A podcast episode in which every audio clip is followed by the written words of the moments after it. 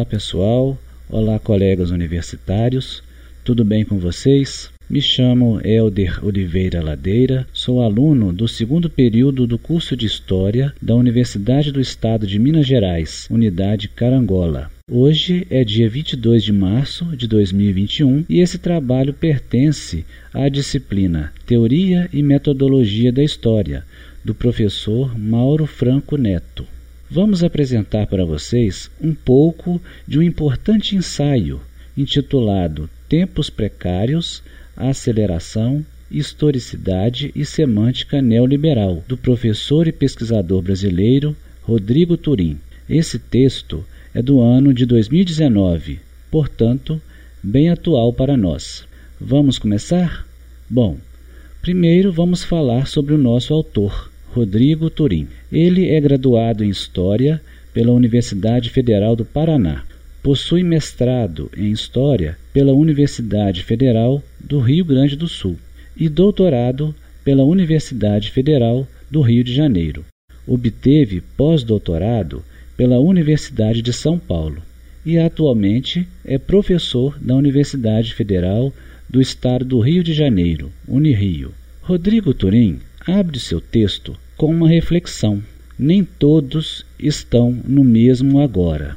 Estar no mesmo agora não é somente estar ou viver no mesmo tempo, mas sim desfrutar das mesmas condicionantes. Portanto, Ser contemporâneo não se reduz apenas a habitar o mesmo instante cronológico. Nossa atual contemporaneidade é uma concordância de tempos múltiplos. Vivemos em um tempo repleto de tempos: pós-colonial, globalização, revolução tecnológica, capitalismo financeiro, dentre outros. Todos esses tempos convivem, se cruzam, combatem uns aos outros, ou seja, não é uma totalidade. Durante a história, tivemos vários exemplos de poderes dominantes que buscaram sincronizar os tempos ao seu modo, ou seja, para dar forma e sustentação à sua hegemonia. Isso porque o tempo é um produto social e quem decide como ele se apresenta para o mundo é justamente o poder hegemônico. Vejamos alguns exemplos bem interessantes. O cristianismo defendia que todos os homens deveriam viver em função da tradição cristã, à espera da vinda de Cristo.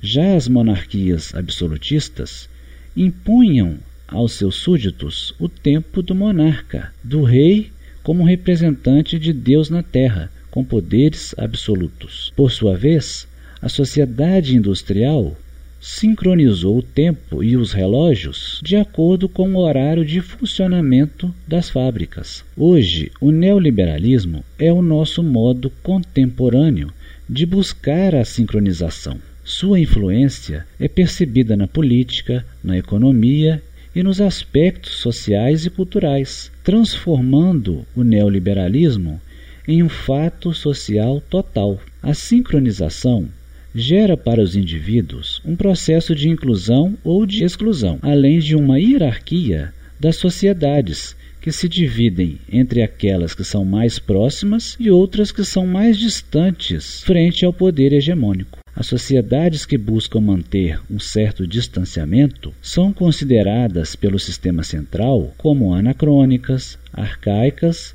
e ultrapassadas. O neoliberalismo busca produzir sincronização, mas produz sérias desigualdades. Por mais que ele tente, não existe homogeneização. Ultimamente, é a natureza e seus desastres que estão tornando a todos nós contemporâneos. Haja vista o exemplo trágico da pandemia do Covid-19 que estamos enfrentando. O neoliberalismo se considera o senhor de seu próprio tempo. O presente e o futuro seriam dele, como se não houvesse mais alternativas. E o triste é que muitas pessoas conseguem enxergar o fim do mundo, mas não conseguem sequer pensar na possibilidade do fim do capitalismo. Nas últimas décadas, conhecemos uma incrível aceleração tecnológica e social. Essa aceleração pode ser vista como uma forma de um neoliberalismo tentar a sincronização. Ele possui de fato essa grande força de aceleração do tempo. Vejamos o exemplo do celular. Estamos sempre presentes, conectados, próximos de tudo o que acontece no Brasil e no mundo.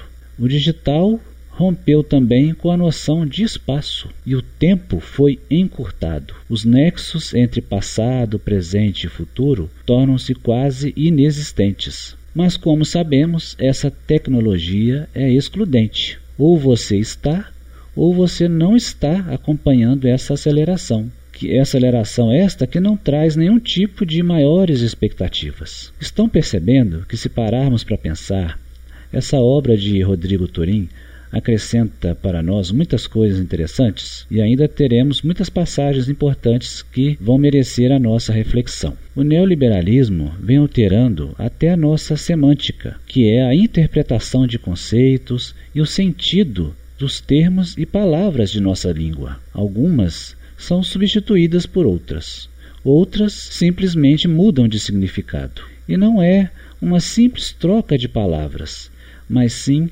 uma troca de postura, de comportamento. Vamos ver. Antes, nós valorizávamos conceitos como progresso, formação, cidadania, democracia, soberania. Hoje, os temas atuais já são outros, e a grande maioria dos temas são voltados para o mercado: flexibilidade, adaptabilidade, governança, resiliência, inovação, transparência, excelência, eficiência, produtividade, empreendedorismo, competências, sustentável, dentre outros termos. E na educação? Antes, a missão era formar bons cidadãos conscientes da importância da família, do seu papel na sociedade, na política, ter uma profissão definida. Hoje, a escola visa, ou pelo menos tenta visar, a preparar o aluno para o mercado, se adaptar ao mercado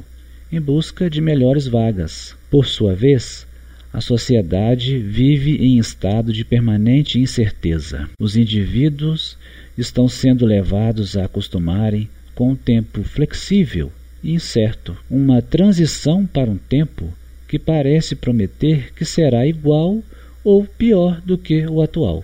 E pior, cabe aos próprios indivíduos a responsabilidade de arcar com esses riscos. Por isso, o neoliberalismo fala tanto em resiliência, que quer dizer rápida recuperação e adaptação. Resiliência é uma das principais capacidades que uma pessoa deve desenvolver hoje em dia. Não existe estabilidade, existe um máximo de pressão e a necessidade de se reinventar sempre. Ganhe espaço o coaching e os guias de autoajuda, pregando pensamento positivo, uma corrida pela realização dos sonhos. No mundo atual não há espaço para negatividade e melancolia. Não há nem tempo mais para o luto, e o homem, enquanto um ser histórico e racional, não questiona a si próprio, apenas se adapta e se sujeita, sob o risco de ficar de fora. No poderoso mercado sai a universalização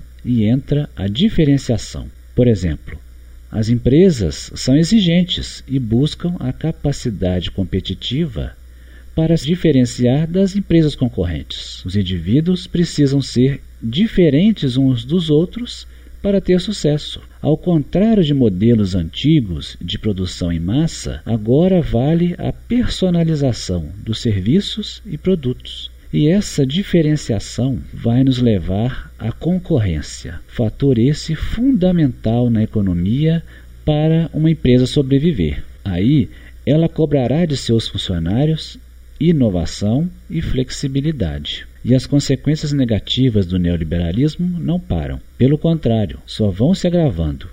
E tenho certeza que todos vocês estão se identificando, pelo menos em alguma parte, com o que o nosso autor apresentou em seu texto. Vamos continuar. A concorrência não é mais só na economia, ela está em todas as esferas sociais. A vida está sendo encarada como uma competição. Lembrando um pouco da Guerra de Todos contra Todos de Thomas Hobbes. O neoliberalismo coloca a concorrência como um fundamento da sociedade.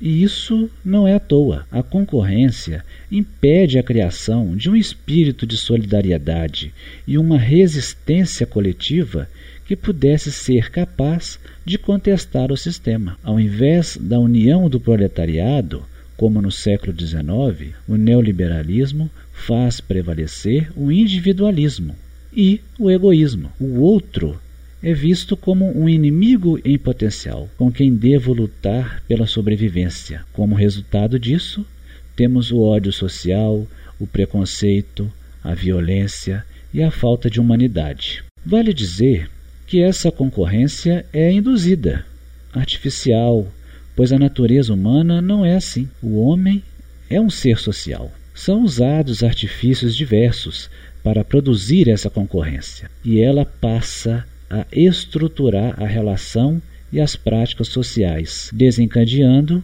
uma intensificação da aceleração social. Mas depois de passarmos por esses aspectos do neoliberalismo, como um pacote amplo de maldades para a sociedade, cabe uma pergunta: cadê o Estado?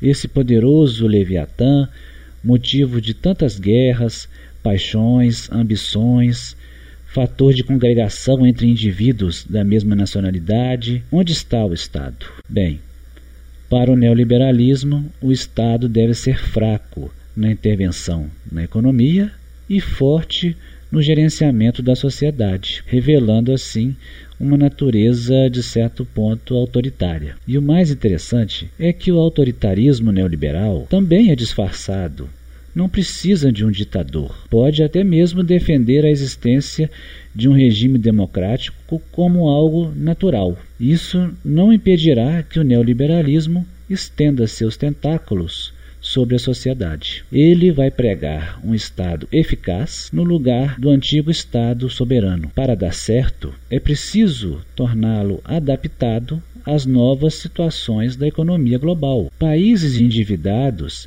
e muitas vezes relutantes ao neoliberalismo, quando precisam tomar empréstimos junto ao Banco Mundial, recebem, além do dinheiro, diversos conceitos sincronizados que o forçam a adotar princípios neoliberais. Esse é o receituário neoliberal que reestrutura internamente esses estados. Assim, o Estado vai deixando de regular a economia e as relações de trabalho. Surge a ideia de autorregulação, onde o patrão conduz diretamente com os empregados a relação trabalhista, esvaziando o papel dos sindicatos. Como consequência, assistimos à precarização das condições de trabalho, a perda de direitos e garantias em troca de produtividade. Se o empregado não produz, então não presta. Abre-se mão da jornada de trabalho regular, do horário de almoço e férias regulamentares. O objetivo é acelerar e tentar ganhar mais.